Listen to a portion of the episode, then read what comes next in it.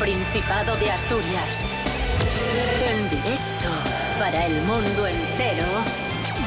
Aquí comienza Desayuno con Liantes. Su amigo y vecino, David Rionda. Buenos días, amigos, amigas. Aquí estamos una jornada más. Esto es Desayuno con Liantes en RPA, la radio autonómica de Asturias. Hoy es miércoles 8 de enero de 2020, seis y media de la mañana. Qué raro se me hace decir 2020, ¿eh? la verdad, pero bueno, aquí estamos ya en, en 2020 y saludamos después de varias semanas al actor avilesino Enrique Dueñas. Enrique, buenos días. Muy buenos días, muy buenos días, aquí después de tanto tiempo. Pues a mí 2020 es un número que me gusta mucho. Rubén Morillo, buenos días. Buenos días, David Rionda. Buenos días a todos. Buenos días a todas. Y al respecto del 2020, eh, la RAE publicó un tuit en el que eh, mm, hacía un llamamiento popular para que la gente pronunciase el año correctamente. Es decir, que digan 2020 y no que vivimos en el año 2020. Porque habrá algún moderno que va a decir que estamos en el año 2020. 2020, como hacen los ingleses. Exacto. 2020. Por eso, 2020. 2020. Pero no, dijo O sea la que RAE por- que no. eh, 2020, por favor. 2020, Por esa claro. regla de tres, por esa regla de tres, tú naciste en el 1985. Exacto. ¿No? Eso es. No sé, estas cosas que tienen las moderneces de la lengua. Madre mía. Y en cuanto mía al vida. tiempo, que sé que os preocupa, Vamos a ver. Hombre, hoy tendremos sol y nubes. eh, muy parecido a lo que tuvimos en el día de ayer. Temperaturas máximas que van a subir un poquitín, esto se agradece. Menos Van mal. a llegar hasta los 15 grados. Y las mínimas, por la mañana, cuando más frisquín hace, se van a quedar en 5 grados. Desayuno con liantes, ay, lere, lere, lere. Desayuno con liantes, ay, lere, lere, lere. Desayuno con liantes, ay, lere, lere, lere. Desayuno con liantes, ay, lere, lere, lere. Desayuno con Liantes.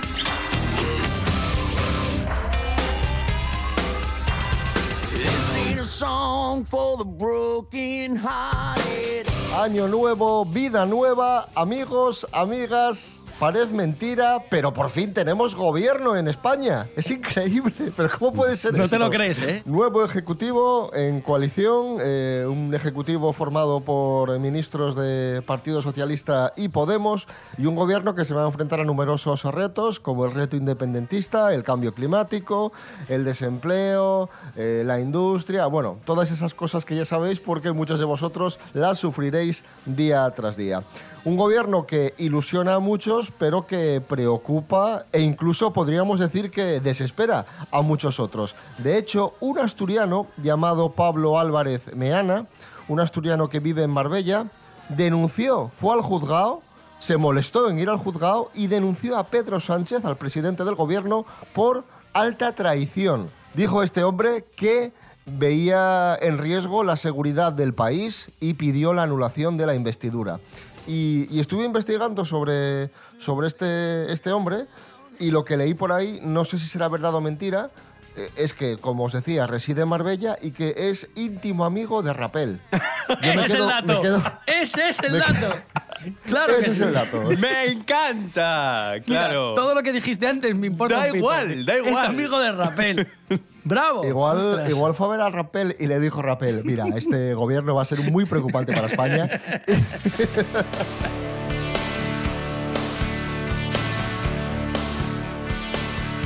Pues en este nuevo gobierno tenemos un vicepresidente con coleta llamado Pablo Iglesias, que, atención, es noticia y no porque sea vicepresidente o no por su nuevo cargo, sino porque apareció en un concurso de la televisión holandesa como posible narcotraficante. A ver, os explico, os explico esto. ¿Os acordáis de mm, quién quiere ser millonario? Claro. El concurso aquel que presentaba Sobera, Carlos ¿no? Sobera. Y que va a Sí, volver, sí, creo, sí. ¿no? Ese concurso. Sí, Sí, yo- que va a volver, sí, sí. Tal pregunta, y era A, B, C o D. Sí, Tenía cuatro, cuatro opciones, ¿no? Pues en el, en el concurso, en la versión holandesa de este concurso, preguntaron ¿cuál de estas opciones es el nombre de un importante narcotraficante? Y una de las opciones, pues era Pablo Iglesias Turrión. Y eligieron esa opción. No, no, no, eligieron otra. Obviamente, mm, esa no era la correcta. Obviamente.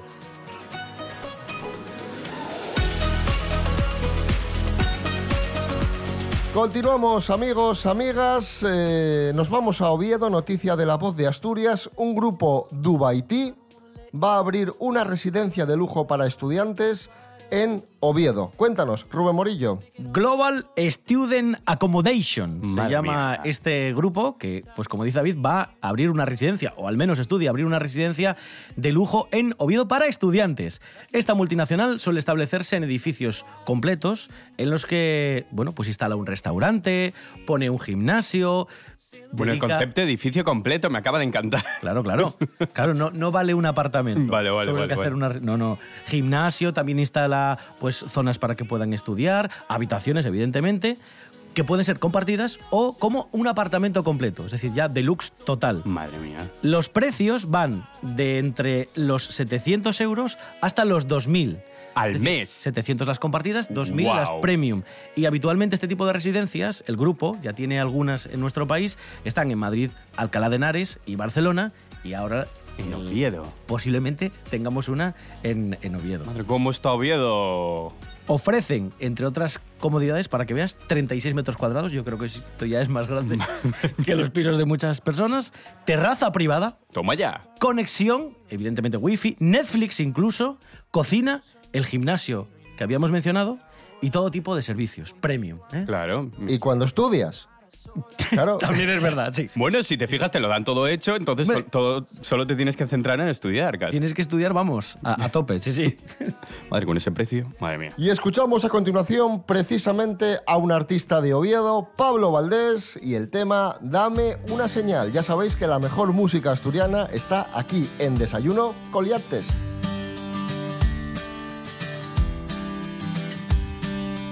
Tú querías seguir siendo el centro de atención, yo solo salir volando.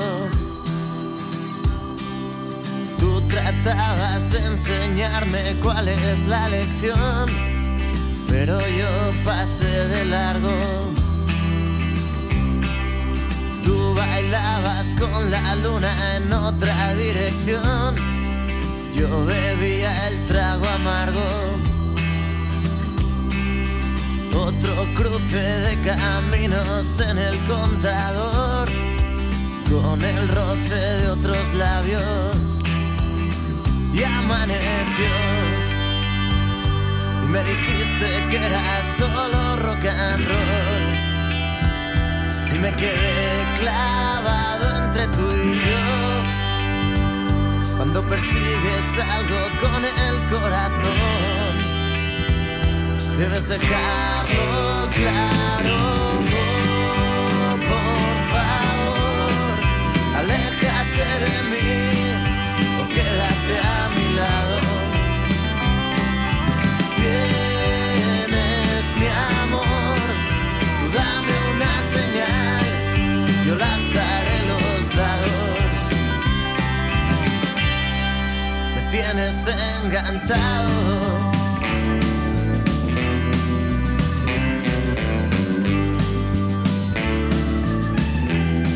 Desayuno con liantes. Con David Rionda y Rubén Morillo.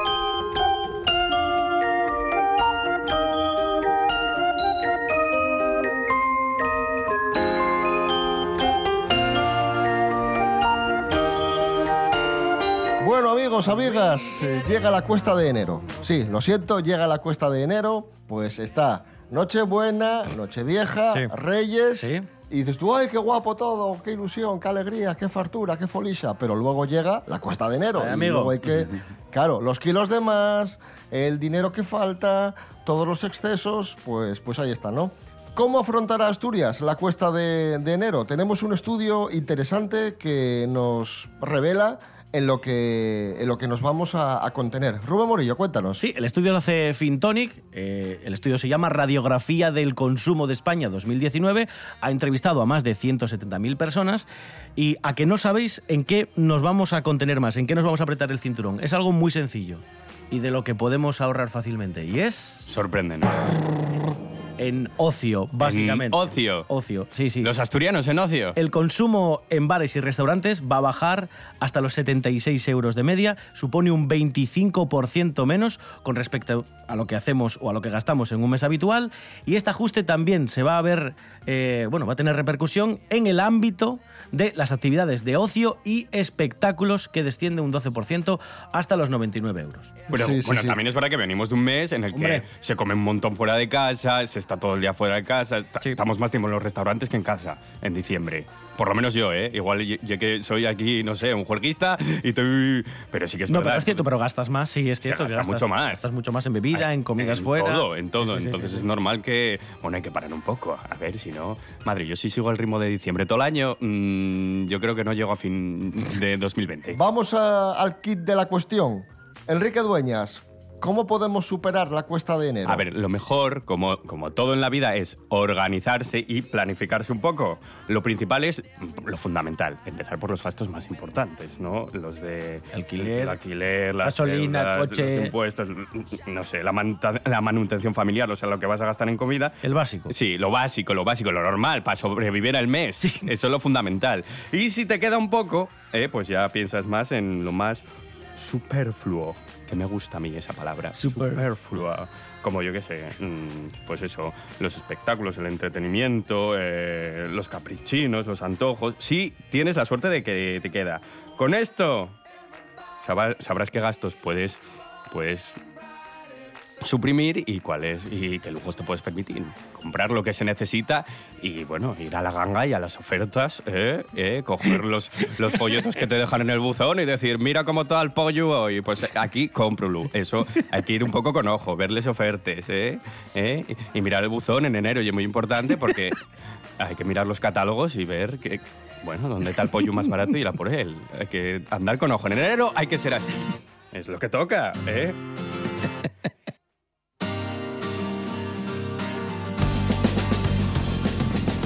Como os decía al principio del programa, año nuevo, vida nueva, pero por suerte hay cosas que nunca cambian y este 2020, o mejor dicho, 2020, seguirá con nosotros Nuria Mejías eh, para hablarnos, para contarnos noticias tan interesantes como la siguiente. Han encontrado un chicle mascao, un chicle mordido, y hasta ahí diréis, bueno, qué, qué tontería y qué gochada. Pero lo interesante y lo curioso de, de este caso es que es un chicle que tiene miles y miles de años. Es un chicle Vaya. milenario. Increíble. Nuria Mejías, buenos días, cuéntanos. Buenos días chicos. Hoy vamos a hablaros del antiquísimo chicle que apareció en unas excavaciones arqueológicas que se estaban realizando en Saitholm, al este de Rodivan, en el sur de Dinamarca. De hecho, este yacimiento de la Edad de Piedra es el más grande de Dinamarca y en él casi todo está rodeado de barro, por lo que la conservación de restos orgánicos es muy buena. Este chicle estaría hecho de brea de abedul, que bueno, es una sustancia de color marrón negro que se consigue al calentar la corteza de este árbol del abedul. Se piensa que los prehistóricos la usaban como pegamento. Y este no, no es además el primer pegote de brea de abedul que se encuentra con señales de dientes, por lo que se cree que, que fueron masticados. Ya que la brea se solidifica al enfriarse, se ha sugerido que se masticaba para ablandarla y poder usarla aunque otros investigadores apuntan a que la brea de abedul también se usaba para aliviar el dolor de dientes, ya que es ligeramente antiséptica. Siguiendo la pista de este chicle, tenemos que viajar atrás en el pasado. Tenemos que irnos hace 5.700 años al sur de Dinamarca, donde por lo visto y según los restos de ADN que hay en este chicle, fue mascado por una chica morena de piel oscura y ojos azules. Además, después de haber comido pato y avellanas. Esta mujer también, por lo visto, la relacionan con los cazadores recolectores de la Europa continental y seguramente sufría una periodontitis grave y mascaba el trozo de resina para aliviar el dolor que tenía en la boca. Ya como dato curioso, deciros que los investigadores de la Universidad de Copenhague le han puesto nombre a la criatura. Esta mujer, la mascadora del chicle milenario, se llama Lola. Que tengáis un buen día.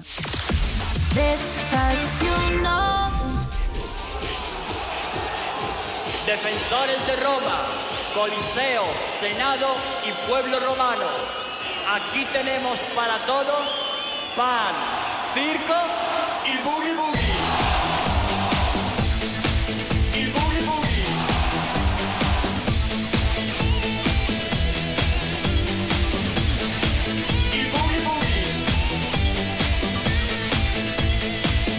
Eres un Black Sapphire. Eres un puerco espín. Fiestar 2. Eres un telefilm. Te has instalado un sensor para detectar amor. Eres muy puerca. Eres muy saperlista. Eres muy terminator bonita. Eres una insurreccionina. Aparta chochorros, mucho plano bonita.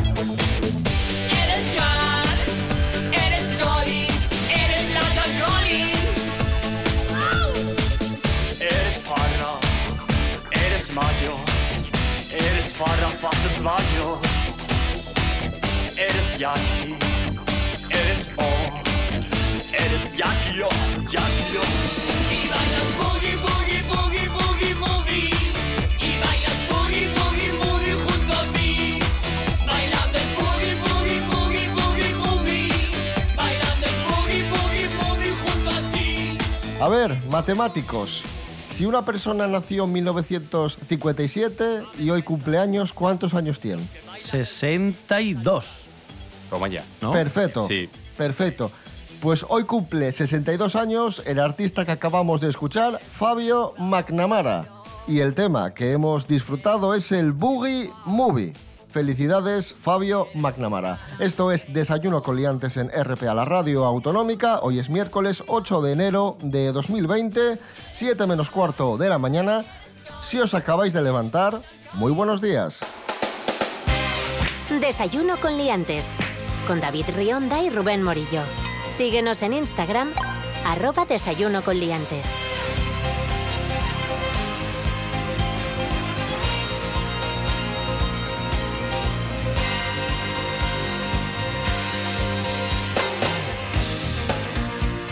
A continuación llega esa sección que muchos de vosotros estabais esperando y que tanto os gusta. Noticias de famosos. Noticias de famosos. Pero, pero ¿por qué nadie me sigue? Noticias de famosos. Bien, vamos allá. La primera. La primera no es para reírse ni para celebrarla porque, madre mía... La primera del año. Es que, madre mía. Elena Tablada, la ex de Bisbal. ¿Sabéis quién es, no? Sí. Sí, pero fíjate cómo estoy yo de actualizado que pensé que todavía era la pareja de Bisbal. No, no, Pero no, vale, no, sí, es la sí. ex. Sí, sí, sí quién es. La ex. Bueno, pues eh, estuvo en, en Alemania de viaje y posó en el monumento del Holocausto. Vale. Ya sabéis que ahí en el monumento del Holocausto hay unos bloques de granito muy grandes que Sí. rinden homenaje a, a tantas y tantas personas que, que murieron en la Segunda Guerra Mundial, que fueron asesinadas en la Segunda Guerra Mundial. Ajá. Pues bien, Elena Tablada está embarazada y solo se le ocurre a ella poner una etiqueta en la foto, en Instagram, que dice exactamente Baby in the oven. No. Bebé en el horno. Bebé en el horno. Pero bueno. Con- eh, eh, posando en el monumento del holocausto. En esa serio? fotografía. Bueno, voy a deciros, no sé si habéis estado ahí en ese monumento. No. Nunca. Pero eso a Lo veces- conozco, lo conozco por documentales. Sí, y ¿no? por- sí, sí, pero a, veces es un poco parque de atracciones porque la gente se Ese sube, salta de, un- de, de un- de una De un movida bloque a a otro, otra. se- se parece, los niños están jugando ahí al escondite y yo, ¿pero esto qué? Es que.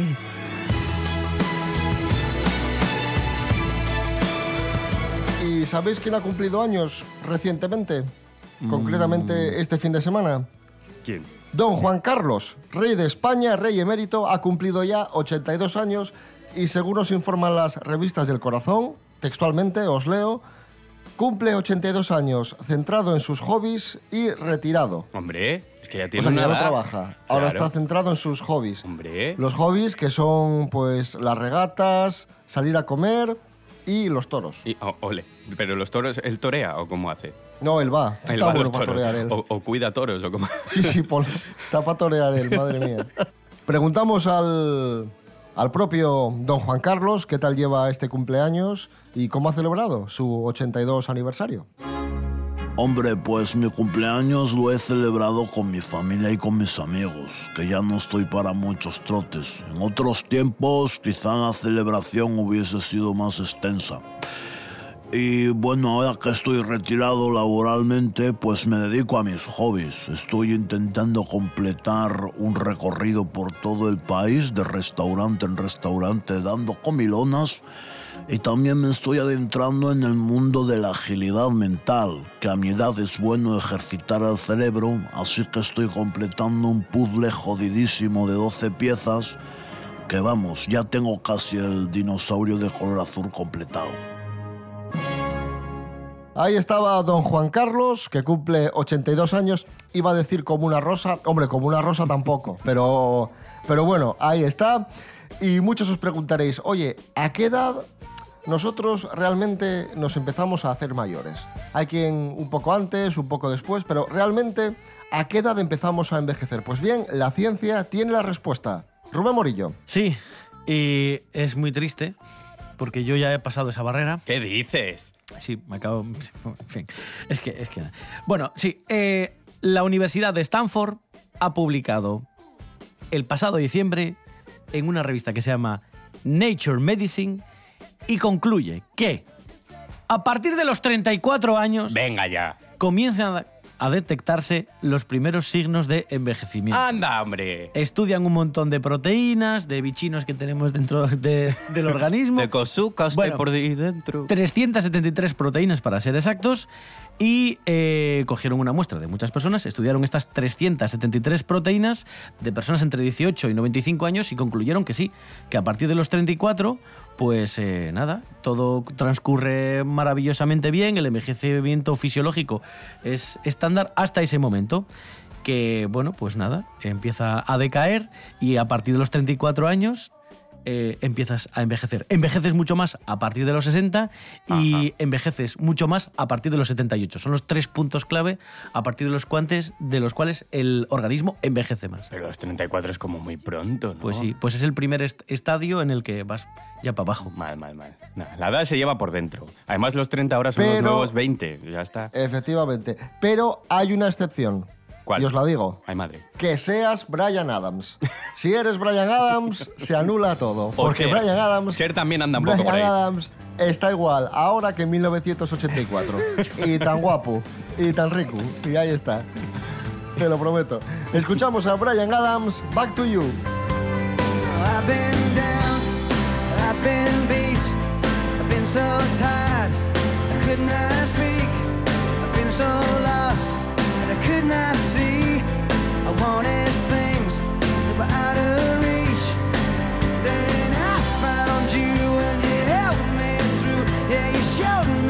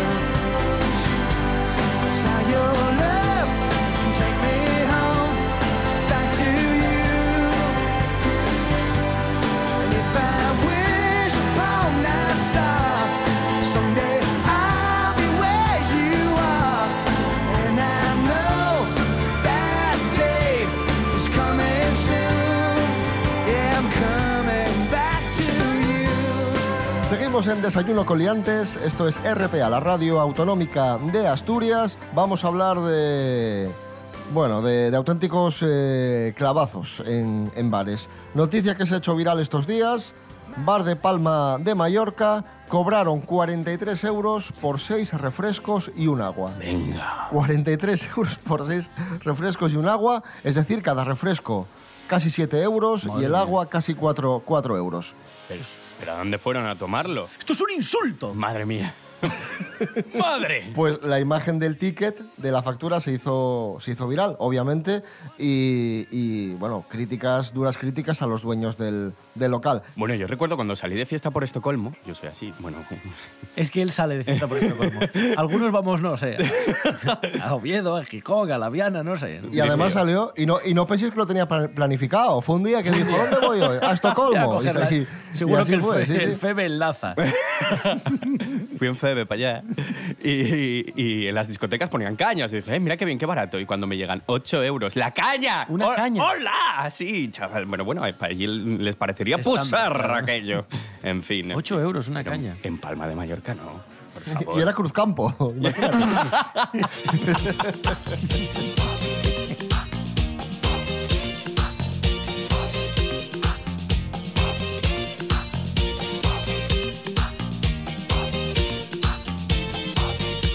Hablamos de otro bar que se ha hecho viral, en este caso no es en Palma de Mallorca, es en Valencia y no se hizo viral por, por ser mm, careros, sino que se hizo viral por colgar un cartel muy original y muy simpático. Cuéntanos, Rubén Morillo. Sí, bueno, harto de las molestias que le generaban los chiquillos al dueño de, un local, un local que se llama K. Julieta, el dueño, Jorge Boigues, bueno, pues tiró de ironía y puso un cartelín en su establecimiento y que decía esto, aviso, a to- o sea, aviso, todos los niños que estén en este bar sin supervisión paterna o materna pasarán a ser propiedad del bar y puestos a fregar platos. Avisados estáis, no queremos malentendidos. Hay que educar a los chiquillos, que si no, luego el día de mañana te salen como Enrique Dueñas. Ah, bueno.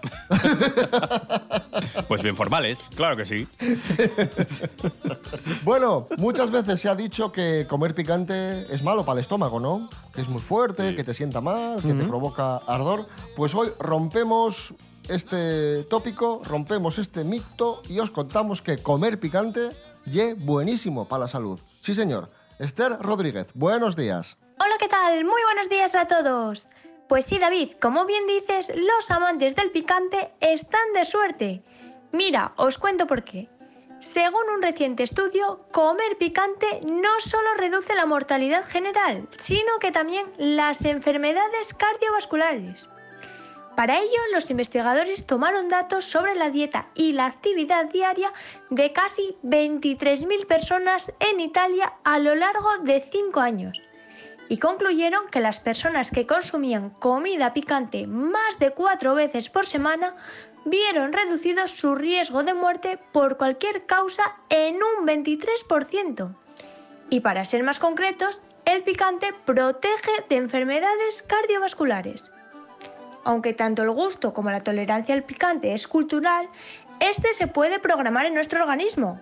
Así que ya sabéis, los que sois reacios al picante, podéis añadir un nuevo reto a vuestra lista de propósitos de este año. Muchas gracias, hasta la próxima.